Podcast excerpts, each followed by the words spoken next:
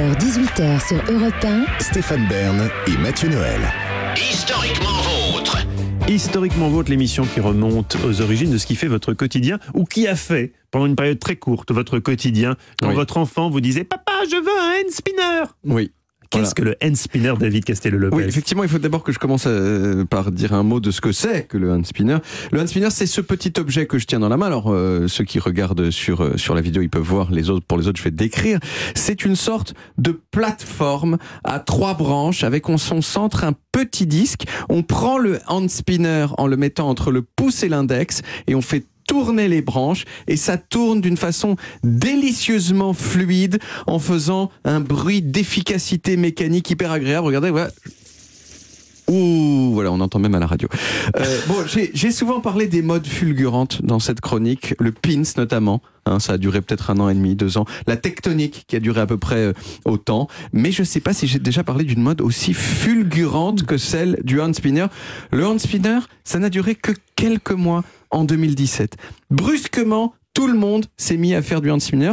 Il y en avait dans les mains de tous les enfants et de plein d'adultes aussi, dont j'étais, Ah au bon? bureau, dans la rue. Il y avait des hand spinners. J'ai hand spinné ma race. Mais c'est quoi C'est un anti-stress entre autres, oui, entre autres, mais c'est, euh, c'est- en fait, c'est un jouet. On peut en faire des. Enfin, je vais en parler un petit peu plus tard.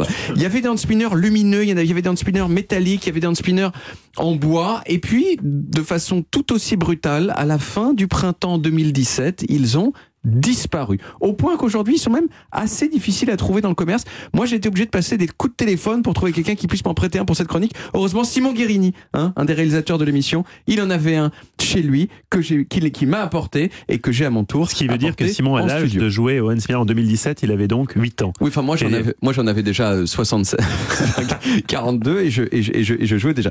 Euh, J'arrête pas de jouer avec le spinner depuis tout à l'heure et j'ai retrouvé très vite le Plaisir. plaisir. qui a fait son succès. Que Surtout lui donnez pas de microscope. rien de porno dans le hand spinner. Quand on fait tourner les branches du hand spinner et qu'on le fait légèrement bouger entre son pouce et son index, ça fait une sorte de massage des doigts extrêmement agréable et qui était une sensation qui était inédite à l'époque que j'ai retrouvée là. Faut vraiment qui que je te présente deux, trois trucs, toi, parce que des trucs plus agréables dans la vie. C'est vrai, c'est vrai. Bah, J'ai pas dit qu'il y avait pas des trucs encore plus agréables. C'est juste que c'est assez étonnant et c'est- et c'est une. En tout cas, je pense que c'est un plaisir qui ne peut être produit que par le hand spinner.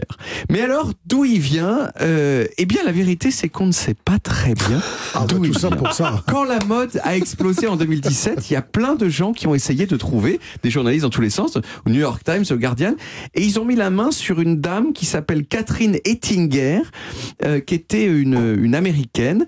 Euh, il y a eu des, vraiment des articles sur elle partout, mais euh, qu'est-ce que je voulais dire? En 1993, certes, Catherine, elle a, inventé un jouet euh, qu'on tourne sur ses doigts, mais franchement, quand on, quand on voit la photo de l'objet qu'elle a inventé, on se dit que ça n'a pas grand-chose à voir avec le hand spinner tel qu'on connaît. Il y a une autre histoire plus convaincante qui a été déterrée, c'est celle d'un ingénieur en informatique de Seattle qui s'appelle Steve McCoskery.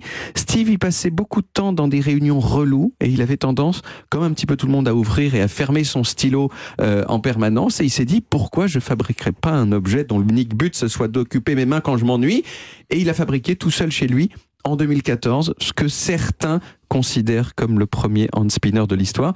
Il a posté des photos de l'objet en ligne et dans un premier temps, il en a fabriqué quelques-uns pour ses amis et les gens qui lui en demandaient. Ça coûtait plusieurs centaines de dollars à l'époque, mais c'était ultra confidentiel. Et la vérité, c'est je, je répète, c'est qu'on ne sait pas vraiment comment le hand spinner est passé de cette confidentialité Oui. au, phénom- au phénomène mondial que ça a été. En janvier 2017, les requêtes Google sur le hand spinner ont commencé à monter, puis elles ont explosé. Tous les magasins de jouets du monde se sont précipités pour en fabriquer, d'autant plus facilement d'ailleurs qu'il n'y avait aucun brevet qui protégeait Oh. le principe du hand spinner. Oui. Et à un moment, pendant ces mois-là, les ventes de hand spinner, elles sont représentées jusqu'à 17% des ventes quotidiennes de jouets en ligne. Le pic, il a eu lieu au milieu du mois de mai 2017 et de là, ça s'est écroulé exactement aussi vite que c'est venu. Il y a eu une époque où les jouets ils mettaient 100 ans à se ringardiser. Aujourd'hui, c'est c'est trois mois. Voilà, même pas. Trois mois à la date de péremption du, du hand spinner. Vous allez me donner, je vais essayer parce Bien que je crois que j'ai jamais essayé, j'ai même pas essayé celui de mon fils. Alors on va voir. Merci en tout cas pour, pour cette chronique, David.